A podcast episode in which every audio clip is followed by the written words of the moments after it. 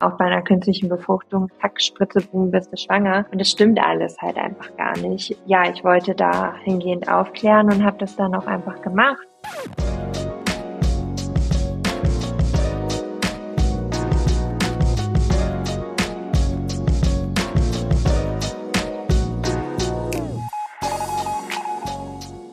Wann kriegst du denn endlich Kinder?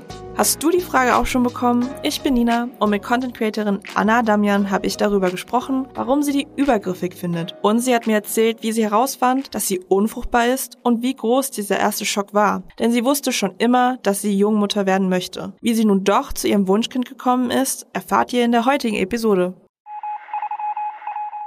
Am Anfang hast du es jetzt auch schon gesagt, Endometriose war jetzt nicht das Hauptproblem, was deiner Schwangerschaft im Wege stand. Was war an sich das Problem? Wann hast du herausgefunden, dass es dir nur sehr schwer ist, schwanger zu werden? Herausgefunden haben wir das tatsächlich, weil ich schon immer ein sehr neugieriger Mensch war und ich eben wusste, dass Betroffene mit Endometriose Probleme mit dem Kinderwunsch haben können und dass Unfruchtbarkeit eben eine Folge der Endometriose sein kann. Damit habe ich mich mit Anfang 20, mit 21 Jahren ziemlich stark auseinandergesetzt, weil ich auch damals schon welche in meinem Umfeld hatte, bei denen es halt eben ähnlich war. Und ich bin dann damals tatsächlich einfach in eine Kinderwunschklinik gegangen und wir hatten auch schon wir ich hatte auch schon die Pille abgesetzt. Ich bin immer noch mit meinem damaligen Partner zusammen, mittlerweile auch verheiratet. Und ich hatte schon immer früh einen Kinderwunsch. Meine Mama hat mich auch sehr früh bekommen mit äh, 20 Jahren. Und ich muss sagen, ich fand das schon immer irgendwie cool, so jung Mama zu sein. Und äh, auch wenn da jetzt viele mit dem Kopf schütteln, ich finde, es gibt eh gar keinen richtigen Zeitpunkt dafür. Ne? Und, wenn, und den Zeitpunkt entscheidet man halt auch einfach selber und nicht andere für einen. Und ja, dann bin ich halt in die Kinderwunschklinik gegangen und habe gesagt, dass ich Endometriose habe, eben auch sehr ausgeprägt, dass ich gerne einfach untersucht werden möchte und so ein paar Standpunkte gescheckt haben möchte. Und damals wurde dann, das wird Kinderwunsch auch relativ schnell gemacht, wenn der Kinderwunsch eben über längeren Zeitraum nicht erfüllt wird, der AMH-Wert abgenommen. Das ist Anti-Müller-Hormon. Das beschreibt quasi so ein bisschen ja die nicht die Fruchtbarkeit an sich, aber die Tätigkeit der Eierstöcke, der Follikel in den Eierstöcken. Und da kann man schon einfach eine große Tendenz ablesen, in welche Richtung das geht. Und äh, dieser Wert wurde damals dann bei mir bestimmt und der war bei 0,44 und die Skala geht von 0 bis 10. Also kannst dir vorstellen, das ist scheiße. Und ich habe damals schon sehr, sehr lange die Pille abgesetzt gehabt. Also man kann auch nicht behaupten, das kommt noch, weil ich ihn gefühlt meine ganze Jugend die Pille durchgenommen habe, sondern das war halt Standpunkt und meine Eierstöcke sahen teilweise im Ultraschall jetzt auch nicht mehr so genial aus, obwohl die bei den OPs nie so richtig betroffen waren mit Endometriose. Ja, und dann äh, saß ich da und dann ist mir die Kinnlade in den Boden gefallen, weil ich damit überhaupt nicht gerechnet habe, weil meine Eileiter waren durchgängig damals und mein Gott, ich war 19, ne, woher soll ich das auch alles wissen?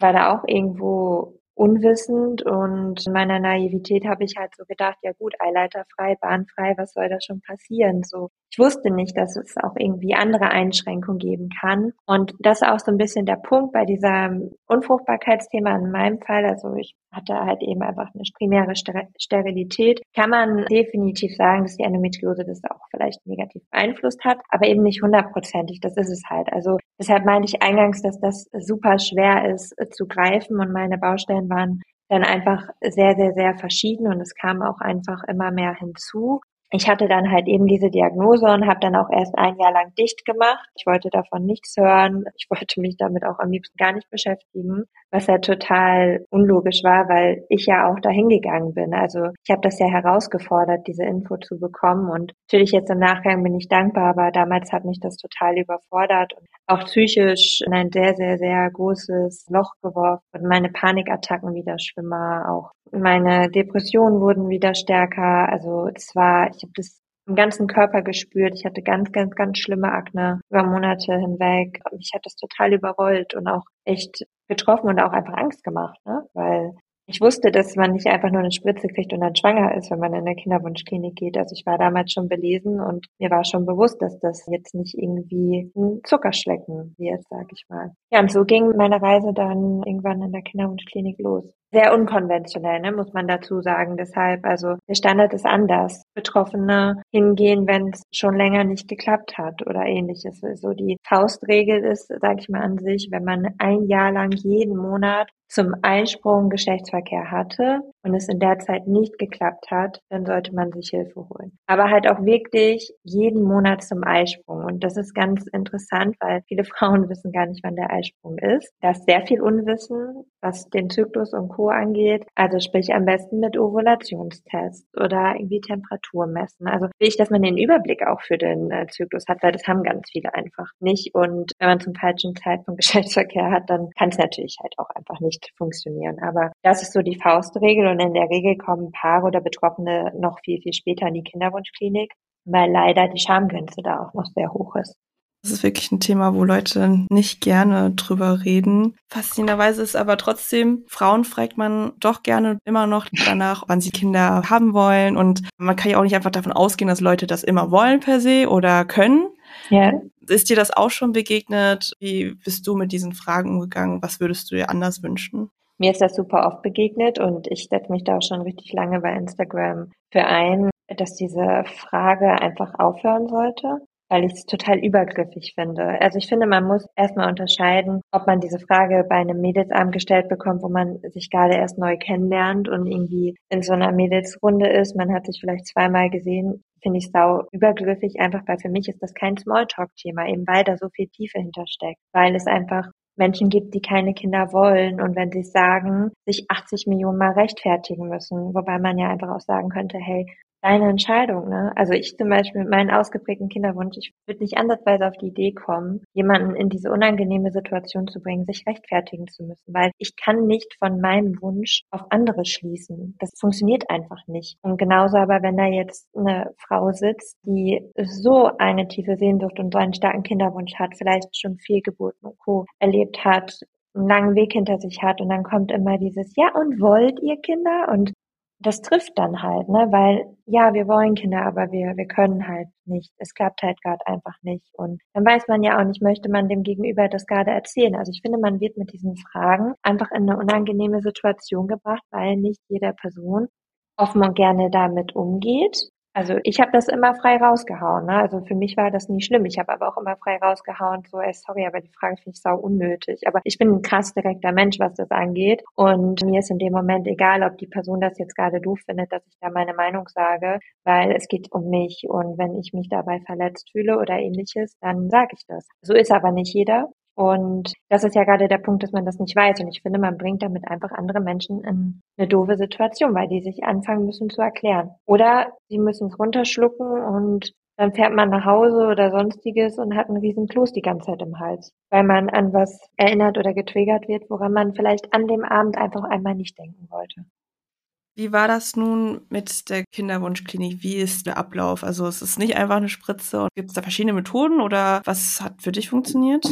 Also beim unerfüllten Kinderwunsch gibt es einige Methoden. So der Klassiker ist einfach ein VZU-Zyklus, nennt sich das. Das ist ein gesteuerter Zyklus. Sei es entweder schon mit Hormonen oder auch ohne, dass man halt eben regelmäßig zur Blutentnahme geht, dass man den Hormonstatus bestimmen kann und zum Ultraschall und wirklich komplett getrackt sieht in der Klinik, wann ist mein Eisprung und zum Eisprung im Idealfall auch noch kurz davor Geschlechtsverkehr hat. Und das ist halt alles getrackt wird. Dann gibt es die Möglichkeit der Insemination. Das ist Sperma über einen Katheter direkt in die Gebärmutter. Auch das geht hormonfrei, aber auch mit Hormon. Das macht man dann natürlich auch in der Kinderwunschklinik. Dann gibt es aber eben auch noch die künstlichen Befruchtung IVF und ICSI. Bei IVF und ICSI ähm, unterscheidet sich lediglich die Art der Befruchtung im Labor. Also der Rest bleibt gleich, sei Hormonstimulation, die Follikelpunktion, das ist die Eizellentnahme in der Regel unter Narkose, dann eben die Befruchtung im Labor und wenn dann was, sag ich mal, herumgekommen ist, der Embryotransfer, wo der Embryo bzw. die befruchtete Eizelle dann in die Gebärmutter zu, zurückgesetzt wird. Und diese Möglichkeiten hat man in der Kinderwunschklinik und dann kommen natürlich noch ganz, ganz, ganz viele Add-ons an Diagnostiken oder eben auch Dinge, die die künstliche Befruchtung an sich ein bisschen unterstützen können, hinzu. Also es ist super komplex. Wenn man da anfängt, könnte man sicherlich stundenlang drüber sprechen, aber das so jetzt im Großen und Ganzen sind die Kernmöglichkeiten, die Mann und oder Frau halt eben hat.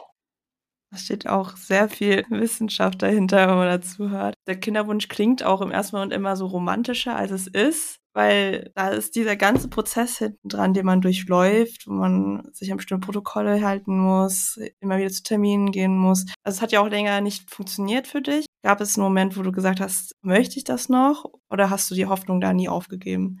Also ich bin schon oft an meine Grenzen gestoßen. Gar nicht mal, weil mir das jetzt nicht romantisch genug war oder ähnliches. Also den Zahn kann ich ziehen. Aber es ist auch, um da kurz einzusteigen, auf eine andere Art und Weise romantisch, finde ich, weil man sich selber nochmal ganz anders kennenlernt, im Idealfall auch den Partner oder Partnerin. Also uns hat das total zusammengeschweißt. Ich weiß, dass es nicht immer so ist, aber es war auf eine andere Art und Weise romantisch. Und irgendwann, wenn man so jahrelang in eine und dieselbe Klinik geht oder so, war es irgendwann auch, auch schon schön, wenn sich einfach das Klinikpersonal über Eizellen mitgefreut hat und so, ne? Also, es hat eine andere Form der Romantik, halt nicht die, die man sich vorgestellt hat, aber nichtsdestotrotz bin ich auch oft an meine Grenzen gekommen. Wir hatten im Endeffekt äh, elf IVFs bzw. ICSIs, künstliche Befruchtung, zig Inseminationen und gesteuerte Zyklen und ich war irgendwann müde und kaputt von dem Ganzen, weil mein Körper auch einfach total an seine Grenzen gekommen ist, gerade mit der Endometriose, mit diesen ständigen Schmerzen und ich einfach auf die Hormone Hormone immer so stark reagiert habe. Ich habe gefühlt immer alles mitgenommen, was geht. Bin auch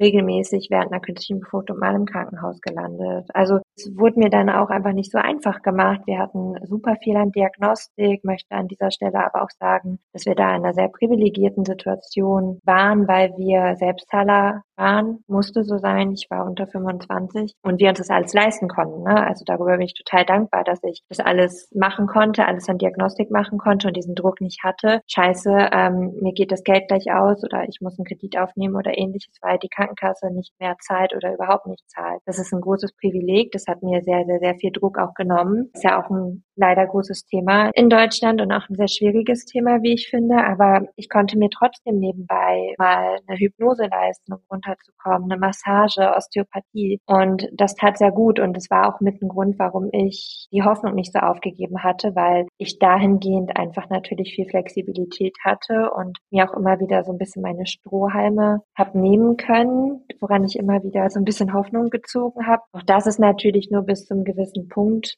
immer gut, muss man halt auch sagen. Und ich habe echt ein tolles Umfeld. Also auch wenn mein Umfeld damals bei der Endometriose ein bisschen länger gebraucht hat, ich habe wahnsinnig viel Verständnis immer übermittelt bekommen beim Kinderwunsch, auch von meinem Mann, von meiner ganzen Familie. Es waren alle immer so dabei, die haben alle so mitgefiebert. Und hätte ich mein Umfeld nicht gehabt und auch nicht dieses Rückgrat, hätte ich das Ganze so auch nicht geschafft. Das muss ich schon ehrlich sagen, weil da konnte ich schon viel draus mitnehmen.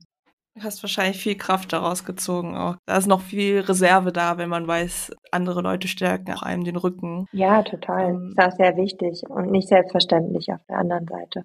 Wie ist es für dich nun, schwanger zu sein mit der Endometriose und deinen anderen gesundheitlichen Beschwerden? Beeinflusst sich das oder hat sich was verändert?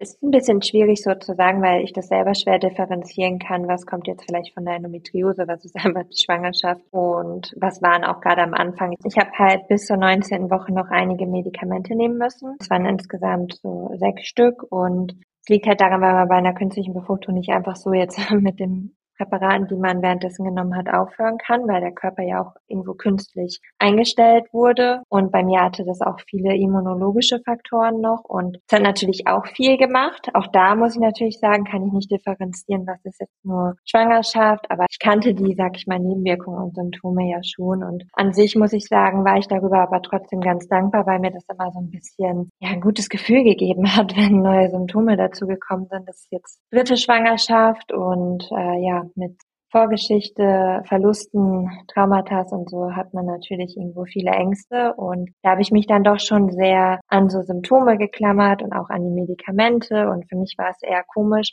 als ich dann diesen Behandlungsplan hier in der Küche abhängen konnte, weil ich damit fertig war. Und da würde man als Außenstehender vielleicht jetzt denken, so, boah, ja, ein Glück, freu dich doch. Und natürlich war das irgendwo auch ein kleiner Meilenstein, aber mir hat das halt im gleichen Atemzug auch viel Kontrolle genommen, weil ich das ja all die Jahre nicht anders gewöhnt war, als irgendeinen Behandlungsplan tagtäglich abzuarbeiten, der mir ja dabei geholfen hat, an mein Ziel und Wunder zu kommen. Und das hat mich anfangs schon auch sehr viel gekostet, muss ich ehrlich sagen, weil ich total Angst hatte, dass mein Körper jetzt wieder irgendwie versagt oder irgendwas ist oder irgendwas nicht hinkriegt, weil so war ich es ja auch gewöhnt aus der Vergangenheit, ne? weil ich war das medizinische Problem, nicht mein Mann. Und das hat mein Körper mir leider auch sehr, sehr lange in den vier Jahren gezeigt und auch sehr deutlich, dass hier was einfach nicht so gut funktioniert, wie es vielleicht funktionieren sollte.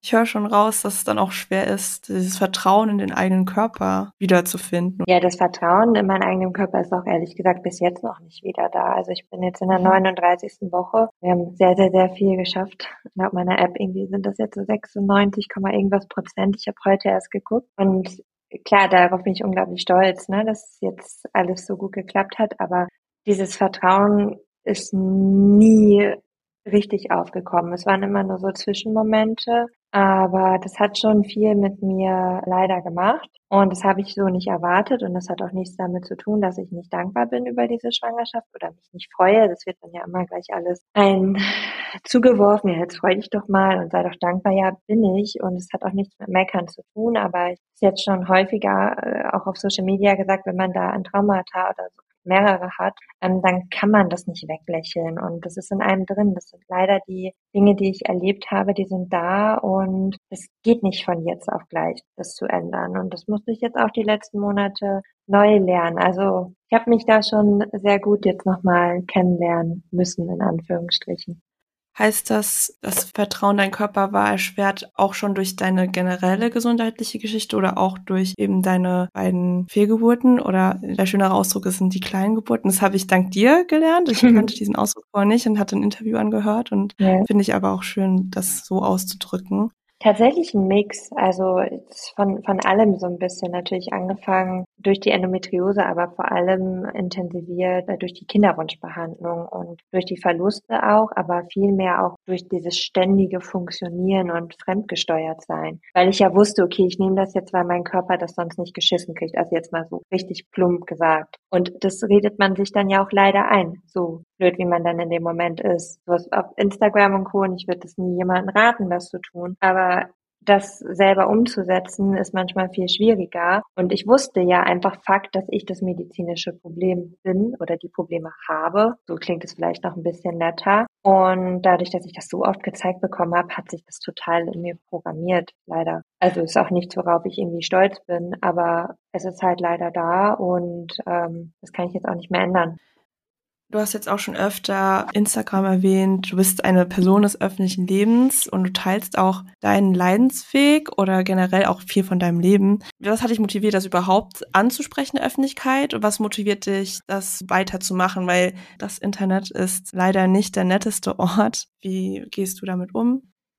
Tatsächlich habe ich 2017 angefangen, über die Endometriose zu sprechen, weil ich es einfach nicht mehr ausgehalten habe, das irgendwo zu verheimlichen. Damals gab es dann irgendwann Instagram Stories und das war total schwer, immer da auf Friede, Freude, Eierkuchen zu machen, obwohl ich gerade die Schmerzen meines Lebens habe. Das hat mich irgendwann echt an meine Grenzen geführt und gleichzeitig habe ich halt auch gemerkt, okay, da spricht ja gar keiner über sowas bei Instagram und mir das irgendwie zur Aufgabe gemacht, so, hey Anna, du bist jetzt diejenige, die darüber spricht. Und damals waren es hier in Deutschland echt nahezu niemand. Und ich habe es dann einfach gemacht und habe relativ schnell sehr viel Feedback bekommen von anderen Betroffenen, die sehr dankbar waren. Und gleichzeitig war ich total dankbar, mal Austausch mit anderen Betroffenen zu haben. Und habe halt eben auch gemerkt, wie viel Stigma und Tabus noch in dieser Thematik sind, wie viele, wie du halt eben schon sagst, sind nicht alle nett im Internet Trolls da einem direkt schreiben und ja, da sonst was am Kopf werfen und einfach kein Verständnis haben. Und das hat mich genügend motiviert, um weiter aufzuklären. Und ähnlich war es dann halt auch beim unerfüllten Kinderwunsch so. Gerade weil ich über die Endometriose gesprochen habe, habe ich oft auch tatsächlich die Frage mit dem Kinderwunsch von anderen Betroffenen bekommen, was ich verstehen kann, weil die sich genauso wie ich mich damals, nur habe ich es halt nicht gesagt, gesagt, eben ja auch mit dem Thema Unfruchtbarkeit beschäftigt haben. Und mir fiel das wahnsinnig schwer zu lügen, währenddessen ich gerade, weiß ich nicht, ein Embryo eingesetzt bekommen habe und gewartet habe, ob der Transfer geklappt hat oder nicht. Und diese ganze Kinderwunschbehandlung, wir haben das zwei Jahre, das Thema habe ich das versteckt. Und das alles zu verstecken, das war so anstrengend, das hat mich so viel gekostet, auch einfach psychisch. Und ich bin einfach kein Mensch,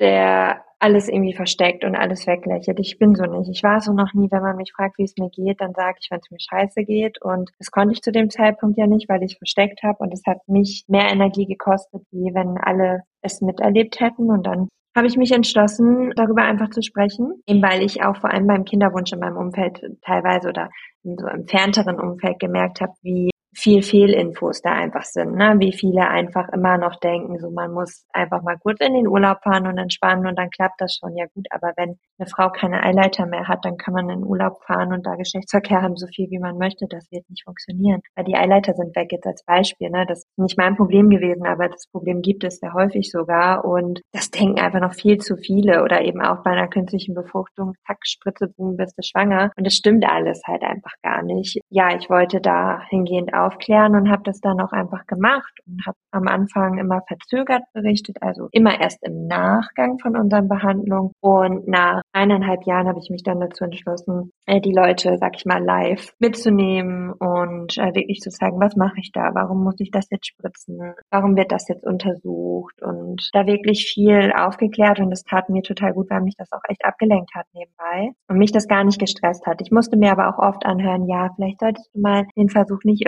öffentlich nicht teilen, damit das klappt. Und so kann das ja gar nicht klappen, wenn alle Augen da drauf schauen. Aber Menschen sind nun mal unterschiedlich. Die einen, die können das gut darüber zu sprechen, die anderen vielleicht weniger. Ich bin sehr reflektierter Mensch und wusste, mir tut es gut, also habe ich es auch gemacht. Man muss das tun, was für einen selbst sich richtig anfühlt. Voll. Du hast auch eine Reportage gehabt, ähm, wo du Paare begleitet hast mit Kinderwunsch. Was hast du aus dieser Zeit mitgenommen, wo du diese verschiedenen Geschichten eben auch begleitet hast? Das war eine Doku. Für mich war ehrlich gesagt das größte Erlebnis, dass mir so viel Vertrauen geschenkt worden ist. Dadurch, dass ich halt eben die ganzen Jahre schon bei Instagram aufkläre, habe ich da halt einfach schon viele andere Geschichten mitbekommen, weshalb ich da einfach schon vieles kannte, muss ich einfach so sagen. Aber für mich war das halt eine sehr aufregende Situation und auch ein schönes Erlebnis, dass ich teilweise bei denen zu Hause war und die sich wirklich so geöffnet haben und uns als Team, sag ich mal, mit während der Kinderwunschreise genommen haben. Das war schon echt schön und ich habe teilweise mit fast allen eigentlich ich immer noch Kontakt und das finde ich richtig, richtig toll. Es ist jetzt nicht mehr weit. Bereitest du dich noch auf eine bestimmte Art und Weise vor jetzt vor deinem Geburtstermin? Was sind so die Gefühle, die du so mitbringst? Klar freust du dich, auf was freust du dich am meisten? Aber du bist da vielleicht auch ein bisschen einfach nervös, wenn es auf dieses Thema hingeht.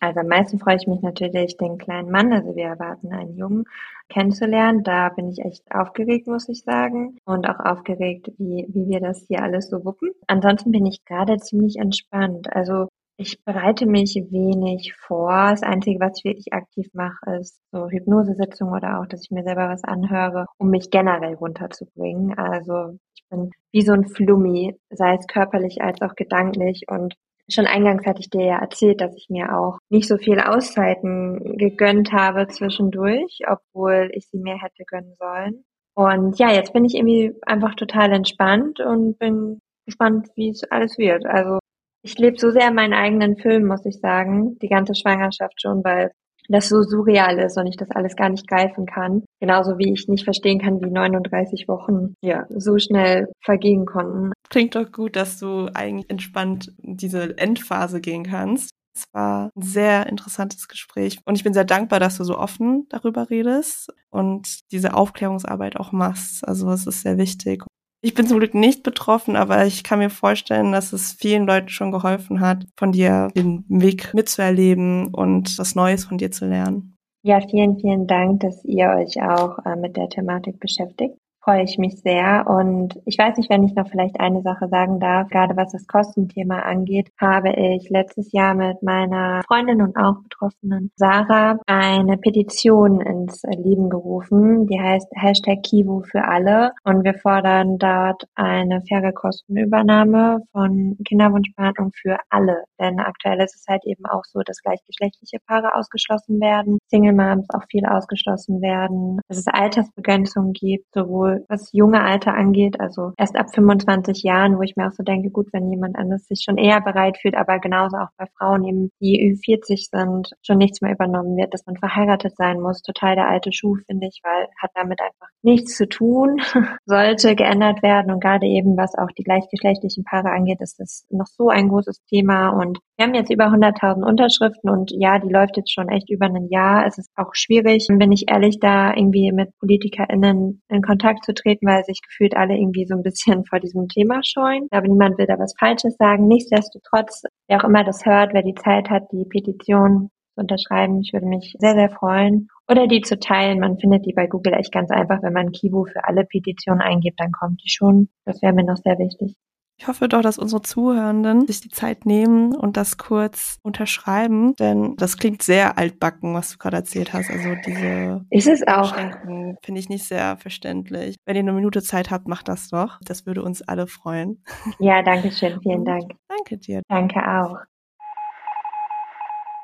Der Kinderwunsch ist ein Weg voller Höhen und Tiefen, aber kann, wie bei Anna, auch eine Reise voller Liebe und Hoffnung sein. Beim Thema Unfruchtbarkeit und Kinderwunsch herrschen leider noch viel Unwissenheit, Stigma und Scham. Dabei betrifft Unfruchtbarkeit fast jedes zehnte Paar zwischen 25 und 59 Jahren. Ich bin sehr dankbar, dass Anna so offen über ihre schwierigen und schmerzhaften Erfahrungen gesprochen hat. Ihre Kivu für alle Petitionen findet ihr in den Show Notes verlinkt. Und Anna möchte ich noch zur Geburt ihres Babys gratulieren. Ich wünsche ihr alles Gute für das neue Kapitel.